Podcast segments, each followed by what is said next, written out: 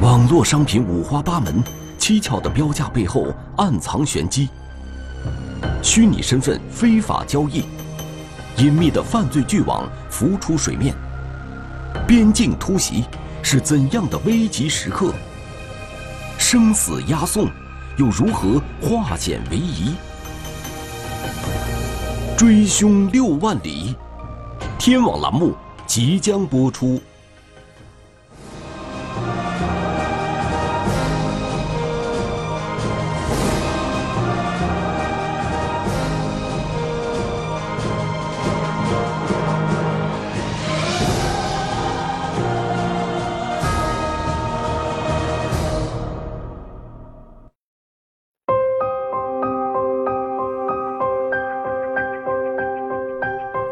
七年九月的一天，一条有关电商平台非法交易的举报信息反馈到江苏省徐州市公安局网络警察支队。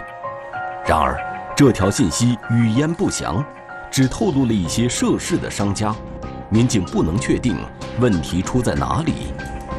针对这些网上店铺，民警首先查看了他们售卖的商品和交易的记录。一小袋冰糖，它会标价标到五百到六百元之间，啊，因为一小袋冰糖，我们按市场价来说，最多也就是十块二十块钱。异常就出现在这些普通的商品和高昂的报价之间。部分店主啊，就是那个上面的商品的价格和这个实际成交的价格严重不符，而且交易量非常大，啊，购买人也比较多。店主标注的商品价格与本身价值严重不符，甚至到了夸张的地步。商家非但没有遭到任何投诉，交易量反而大得惊人。民警马上把调查扩展到其他的电商平台和类似的虚拟店铺，这其中包括二手商品的交易网站。没想到，相同的疑问再次出现了。他卖的这些东西啊，都是一些二手的东西，而且价格非常的高，一件衣服二手衣服都要五百一千，而且也没有什么零头，就先付款后给货。这些人竟然在高价抢购二手日用品，并且同样没有出现任何交易纠纷，这种极其反常的现象引起了警方的注意。在对这些卖家和顾客进行甄别的过程中。一个重要的线索浮出水面，发现这些人在一个很大的一个圈子里，啊，有社交软件的一种类类似的圈子里。警方决定潜伏在这个圈子里一探究竟。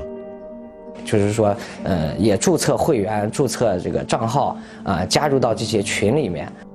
潜伏进入的民警发现，几个聊天群气氛都很活跃，人数最少的群。也达到了几十人，而且地域分布广泛。有时聊天群里也会出现令人匪夷所思的交易，交易的物品同样是各种价格离奇的日用品，而聊天中出现最多的词汇就是“肉”。他们经常提到的就是这个叫“肉”，而且经常提到的名词叫“植物肉”，而且植物肉的价格要更高一些。有的时候是三百块钱一克就可以买到川肉，就一克的肉怎么能卖到三百块钱一克？什么肉能卖那么高？天价肉也不可能这么高啊！显然，肉是他们交易使用的暗语，民警并不能确定他们所说的肉究竟是指什么东西。不过，在他们聊天的过程中，民警发现了一个熟悉的词汇——二甲基酚。虽然。二甲基酚是一种普通的化学原料，但是对于经验丰富的民警来说，二甲基酚却是一个极其敏感的词汇。贩毒人员经常会用这个二甲基酚来作为一种辅料，来增加自己的这个毒品的克数，来卖给这个呃吸毒的嫌疑人。警方见疑不放，深入侦查。聊天群内的人。分布在全国多个省市，他们通过网络发布信息，只在专门的网络通讯群进行交流，隐蔽性极高。在对相关人员进行详细的梳理和比对后，警方发现了这些可疑物品买卖双方的问题所在。有一些人啊，是我们以前打击处理过的一些吸毒人员。同时，警方很快就在二甲基酚和肉、果子等商品之间找到了背后的关联。代表一个地区的货源，呃，四川过来的这个毒品，疑似毒品的东西，他们就要统称为川肉。比较纯的一种毒品，他们经常通称为植物肉。果子就是缅甸的麻果，也是一种毒品。民警判断，这些活跃的聊天群背后，很可能是一个网络贩毒团伙。通常的交易，先由卖家用暗语发布消息，标明毒品种类和价格，然后买家通过网络支付方式付款，再通过快递邮寄的方式完成交易。呃，从五湖四海可以不见面，也可以不交易，而且留的名字都是这个假名字，呃，而且有的地有的地址都不写的不是很详细，直接写字题。通过我们工作，认为这是一起特大的这个跨区域的网络贩毒案件，案情重大。江苏省徐州市公安局网警支队会同禁毒支队、沛县公安局迅速抽调精干警力，组成专案组，全力追踪线索。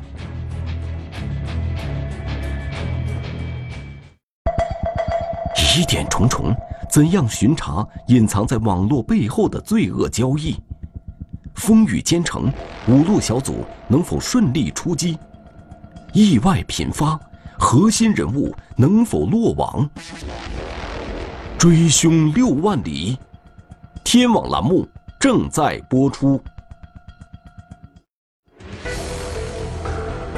二零一七年十一月，专案组对整个案件的脉络进行了梳理。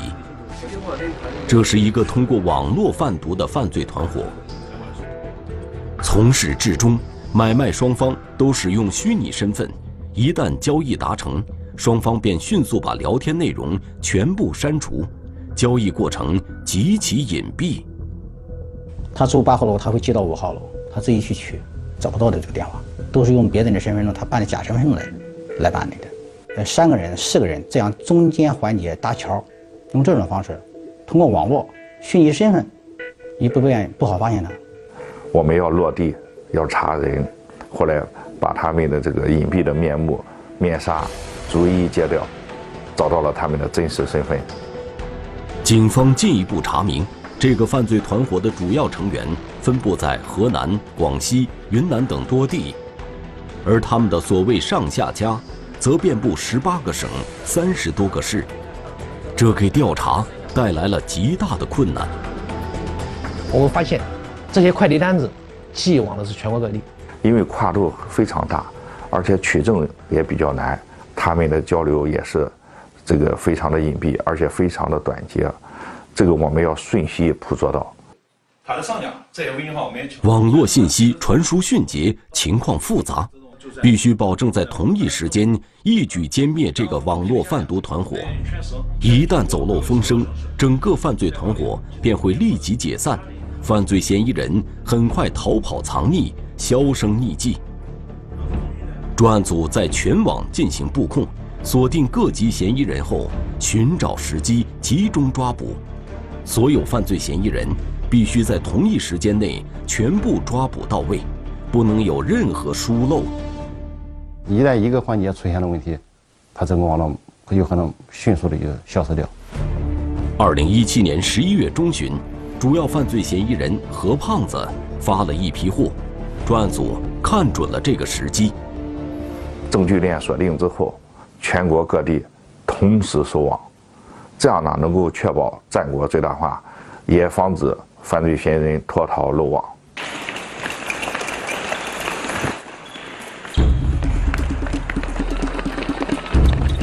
徐州警方出动上百名警力，组成五个抓捕组，相继赶赴河南、云南、广西、广东、四川等多地，秘密潜伏、缜密侦查、严阵以待。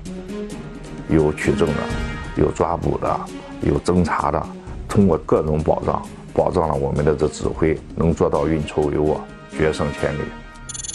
二零一七年十一月二十三日深夜，在万籁俱寂、人们熟睡之时，第一批出发的民警却已经匆匆收拾行囊，奔赴远方，在茫茫夜色中风雨兼程。我到郑州去抓人，因为领导说呢，这个人是核心人物，有可能很难抓。接到的指挥部的通知，说要去云南。你们一定要做好防范，要保护自己。这是个危险分子，你们要有充分的准备。到广西去出差，我们也是做了这个充分的准备。每一次抓捕其实就是一次战斗。你是警察，那你是你的职责，就是牺牲也要去。我感觉到这个任务。特别重大。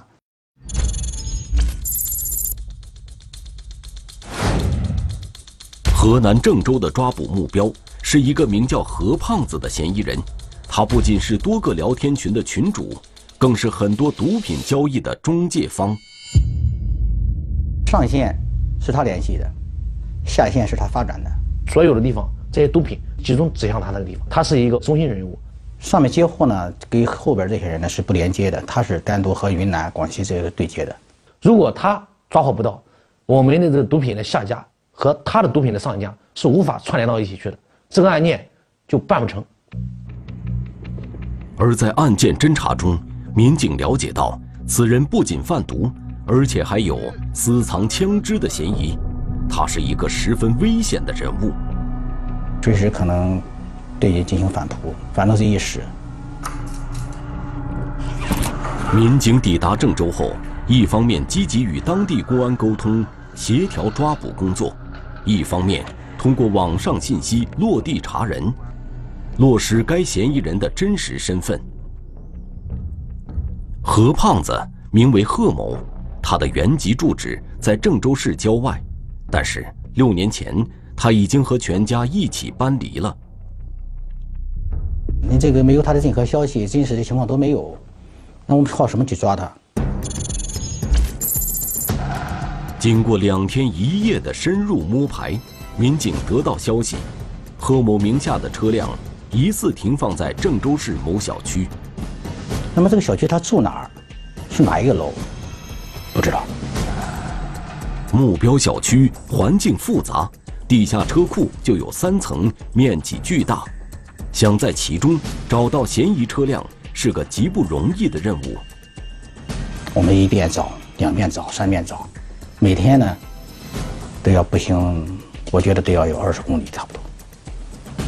这一片找遍了，就是没有这个吃的痕迹，没有吃的一点踪影。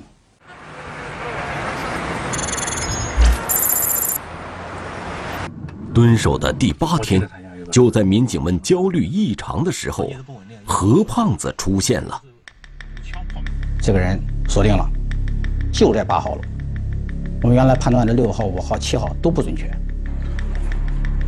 嫌疑人何胖子已经被牢牢锁定，然而，因为抓捕的统一行动时间还没有到，如何迅速抓捕而不走漏风声，立刻成了郑州组面临的大问题。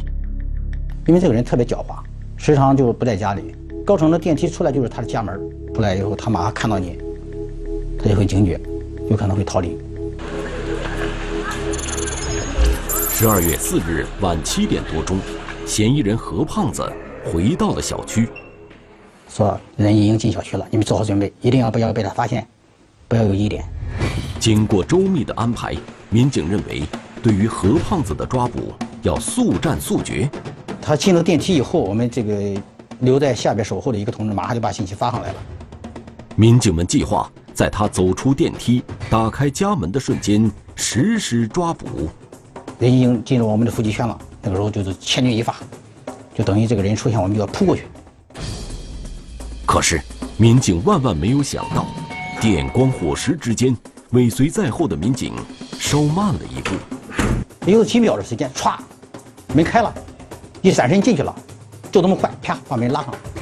防盗门将民警和毒贩狠狠地隔开了。留给民警的只有猜测。是不是我们把门拉的时候，他已经有感觉了？他在他的微信圈里一发，哎，警察在抓我，完了，这上线下线全完了。情况万分紧急，如果嫌疑人真的随身携带枪支，强行攻门，必将使其狗急跳墙，采取暴力行为对抗，警方也将陷入危险境地。那么怎么办？时间不饶人，我们不能等。时间一分一秒的流逝，关键时刻，急中生智的民警决定把房门骗开。咱们是不是养成是物业？能不能这样让他开门？一敲门，他说谁？你在家帮开下门。谁呀？我。你谁呀？我我你不在家。你敲错门了。你敲错门了吧？没有，就找你。找我干什么？我租的房子，他意思，你租的房子也找你有事儿。就是你这个门敲错门了，你敲错门。你是谁呀？很来气，很不高兴。物业，物业找你的。把门就打开了。物业找我干啥？切，让名字，让名字，进。搂着他，搂着他，进去。来，武装进，武装上，武装。听话，别动。像这一瞬间，啪，我们人就闪进去了。三个人啪就就把他摁住了。其他人吗？其他人。咋回事啊？咱听话。是上炕了吗？上炕。别动。费了好大劲儿才把他按倒。裤子都他那个小费，手机在那拿着那个。手机，手机，手机。配合好，好好配合，不要动。他正在吸食的毒品和一些吸食的用具，都可以证明，包括他这个邮寄的那些清单，都有。核心人物主犯何胖子贺某的落网，让这个网络贩毒团伙彻底曝光。贺某组建了多个聊天群，平时就用肉等暗语售卖各种毒品。他从广西、云南两地的嫌疑人手中买入毒品，再通过网络招揽买家进行交易，然后用包裹寄出。贺某的发货地址遍布全国，令人触目惊心。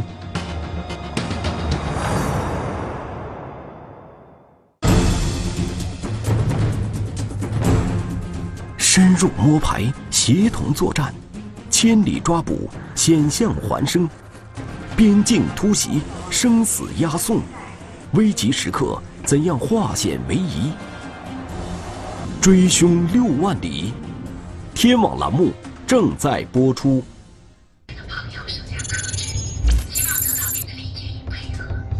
到了桂林转车，呃，转车之后呢又倒车，哎、倒到这个梧州、贺州。与河南抓捕组不同，广西抓捕组的六名民警有三个目标，分别是贺州市的柯某、梧州市的吴某以及荔浦市的黄某。这三人都是何胖子贺某的上线。如果把何胖子的上线抓到之后，所以对对整个案子的这个证据链就形成了。广西抓捕组的第一个目标是贺州市的柯某，然而，风尘仆仆的民警们赶到贺州时，却扑了一个空。不在这个贺州，已经到广东去了。专案组决定两名民警留在贺州守株待兔，其余民警迅速赶赴广西梧州抓捕嫌疑人吴某。十二月三日，在梧州警方的配合下，警方锁定了吴某的住所，并发现了他的另一同伙苏某。他们两个人合伙，合伙在租房租住的房子地方搞这个快递。通过蹲守，警方发现吴某深居简出，几乎是出租房和快递站两点一线。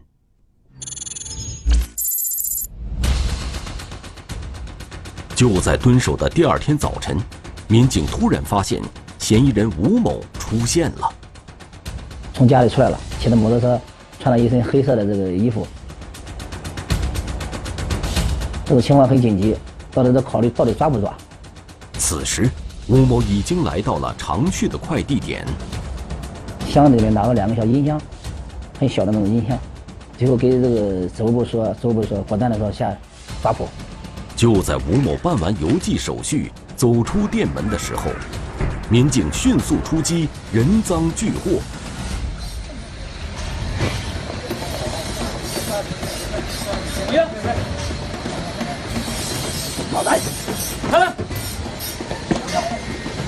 在这个他快递的这个快件里面，发现在这个音箱里面用卫生纸包的那个毒品，在他的摩托车这个箱子下面，还有一部分病毒。很快就是分出一路，就是抓他那个同伙。这个同伙在这个他的租的房子的后面就就抓到了。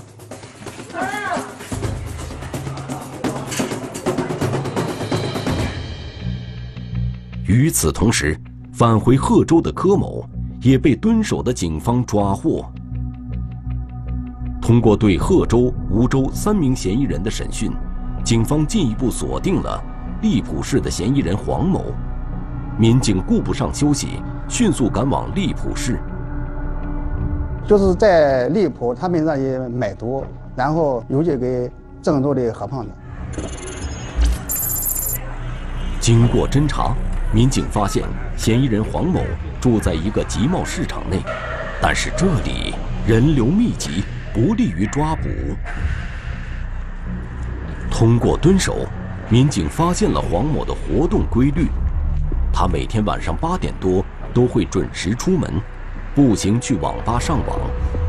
警方决定在网吧进行抓捕。我的同事在前门进行堵截，然后另外两名同志。在这个网吧的后门。十二月五日晚上九点多，正当民警们准备抓捕时，嫌疑人黄某却突然离开了网吧。嗯，这个是我们始料未及的，就是向他家的方向走。战机稍纵即逝，民警当机立断。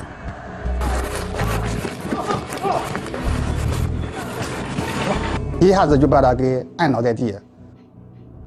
黄某交代，他将毒品放到音箱里面，然后将快递交给同伙邓某，再由邓某将毒品邮寄给郑州的贺某。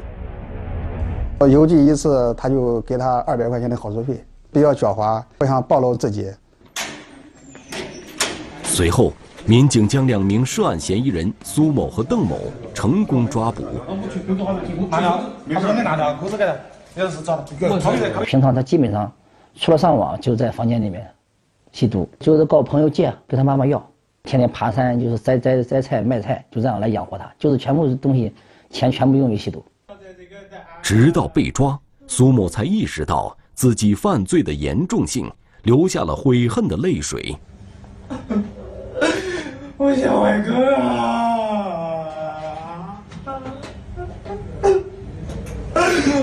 他最后痛哭流声，对他母亲这个养他那么大，后来他又说吸毒这种事情，他的反应还是很大的。案情重大，在抓捕结束后的次日凌晨四点钟，民警们就押解着嫌疑人踏上了归程。四点多钟起床，带出来以后两个小时就赶到桂林，将近八个小时赶到徐州。嫌疑人，嗯，情绪，呃，都有一些波动。嗯，毕竟是路途太遥远，感觉身上这个，呃，罪行也比较严重，呃，明显的有一种这个，呃，逃避，呃，或者畏罪的心理。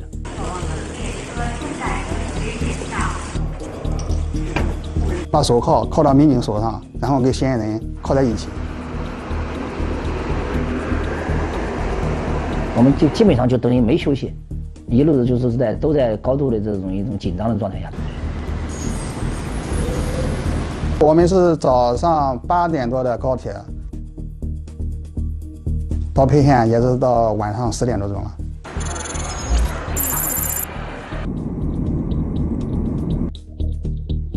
几个抓捕小组的审讯结果都将毒品的源头指向了云南，这也印证了警方前期的侦查：毒品从云南快递到郑州，然后再被转卖到各地。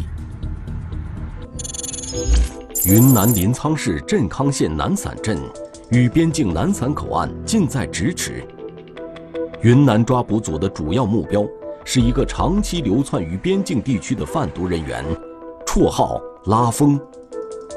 抓捕小组联合当地警方、武警，首先进行边境控制，监控拉风的踪迹。只要入境，我们随时能抓到他。然而，民警在边境蹲守了两天，却没有发现拉风的踪迹。民警转而从拉风的社会关系中寻找线索。在拉风岳父家的院子一角，民警发现一个可疑的青年男子，与拉风极其相似。确定就是他，什么也不承认。你抓到人了吧？民警查看了拉风的手机，数百个未读信息赫然入目，内容都是索要或者问询毒品价格的消息。那我们心里落地了，那就是哎，大功告成了，终于把这个主要嫌疑人抓到手了。拉风真名为赵某某，一九九九年出生，现年十八岁。据他交代。他从境外的范某手中买来毒品，再通过网络卖到全国各地，大部分都卖给了郑州的贺某。民警一鼓作气，在临沧市镇康县南散镇将范某抓获，并当场缴获麻古数千粒。看到这这么多麻古，他老婆，嗯，当场就晕倒了。十二月五日。抓捕小组决定把两名重要嫌疑人马上带回昆明。然而，从这个小镇通往昆明的道路是一条崎岖的山路，星夜启程，非常凶险，非常崎岖，路上有交通事故非常多，开车开七八小时一停没停，确实比较惊险。当天色渐明，旭日升起的时刻，押解的车辆。也有惊无险的到达了昆明高铁站。最终，云南抓捕组历时十四天，辗转数千公里，成功从边境将两名重要嫌疑人安全押回徐州。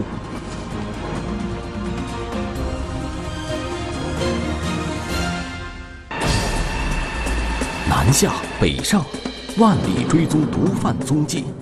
巡线、勘查，民警如何一击即中？蹲守、抓捕，毒网覆灭，插翅难逃。追凶六万里，天网栏目正在播出。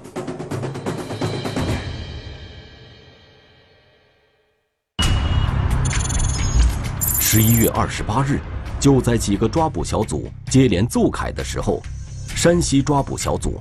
也在太原蹲守嫌疑人郭某，郭某是主犯何胖子贺某的助手，他是一个承上启下的一个作用。然而，从中午到傍晚，郭某的住所没有任何动静。民警在小区里进行了一番调查。他女朋友吧，一大早就带着大包小包的行李啊，就离开了。原来，郭某和女友已经登上了从太原。开往哈尔滨的火车，后脚的他前脚就走了，比我们早早了有两个多小时的样子。郭某是正常出行，还是得到了消息而潜逃？民警无法判断。该抓到的一条大鱼在我们眼前就跑掉了。根据线索，郭某将于次日上午九点左右到达哈尔滨东站，民警必须循线追踪。提前赶到哈尔滨围堵郭某，正好那个当天晚上八点左右，有一个有一班航班。此时，距离飞机起飞不到两个小时，民警要与时间赛跑。飞机临起飞的前十分钟吧，哎，不到十分钟的样子，哎，我们就赶上这班这班飞机，哎，直飞哈尔滨。深夜十一点，抓捕小组抵达哈尔滨。下了飞机，他们直奔哈尔滨东站，布置抓捕工作。那么，嫌疑人郭某究竟能否按时出现呢？十一月二十九日上午九点多钟，嫌疑人郭某和女友从哈尔滨东站的出站口走出来，等候多时的民警将其一举抓获。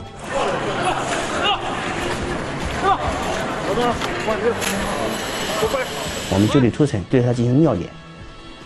然而，尿检的结果却让所有人都出乎意料。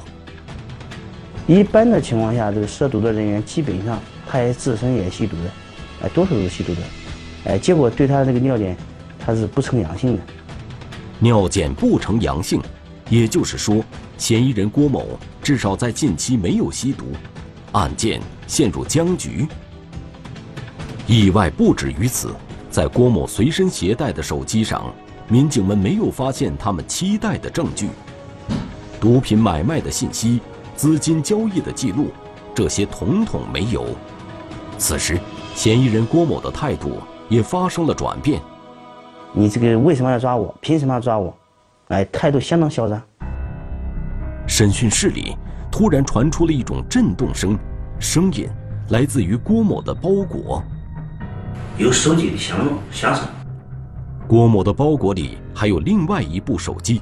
这部手机的出现让郭某异常慌张，同时也证实了民警们的判断。他的所有的这个呃毒品交易啊、相片、图片，还有这个文字，包括语音啊，全部都在铁证面前。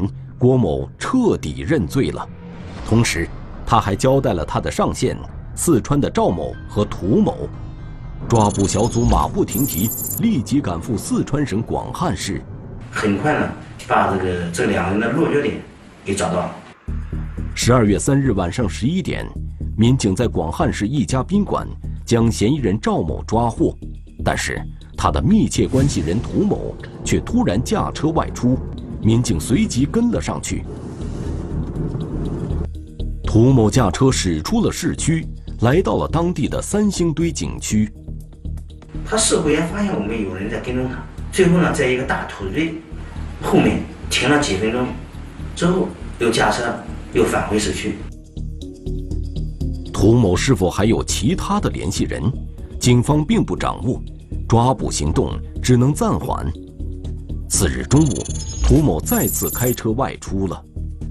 他朋友被我们抓了吗？是不是警觉逃跑了？驾车跑了？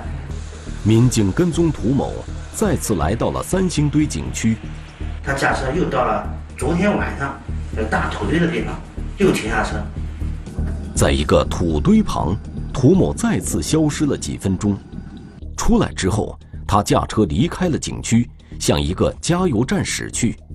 当时我们指挥部应该断定，哎，这个土堆后面应该有文章。当涂某的车驶进加油站的一刹那。民警迅速出击，将车逼停，顺利将其抓捕归案。审讯中，涂某交代，前一天晚上，他将毒品和相关的作案工具埋在了大土堆后面。几包东西啊？就这一包吗？这电子秤哈，这个多少？不知道。十。嗯。十一。二。六包、七包、八包，一千一百多克冰毒、电子秤，还有一一部分的这个分装袋。二零一八年五月二十三日，在江苏省公安厅禁毒总队的指挥和协调下，徐州市沛县公安局成功破获二零一七杠六五九不标毒品案件。该案涉及云南省、河南省、江苏省、黑龙江省、广东省。广西壮族自治区等多个省市，打掉了一个通过网络贩卖毒品的犯罪团伙。专案组共抓获涉案人员三十人，缴获冰毒二百三十点八一克，麻古三百八十一点零一克，大麻一点一三克，毒品辅料两千九百六十五点七克。在六个多月的时间里，专案组民警的足迹。遍布十八个省、三十多个市，历经三万多公里的坎坷，他们终于将这个罪恶的网络贩毒团伙连根拔起。此案的破获，彰显了公安机关严厉打击网络贩卖毒品犯罪的信心和决心，在全国范围内也起到了很大的震慑和警示作用。对于各类违法犯罪分子，我们都是要除恶务尽，尤其是对贩毒分子。我们要做到虽远必亲。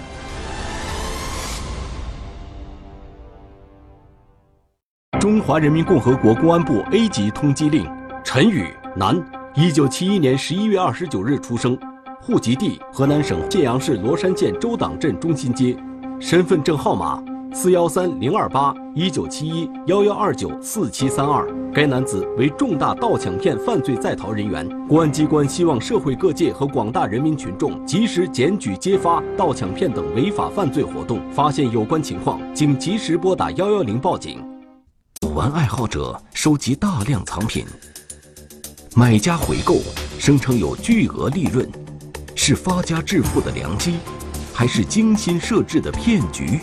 嫌疑人利用受害人的心理弱点实施诈骗，警方跟踪布控，揭开骗局真相。藏品迷局，天网栏目近期播出。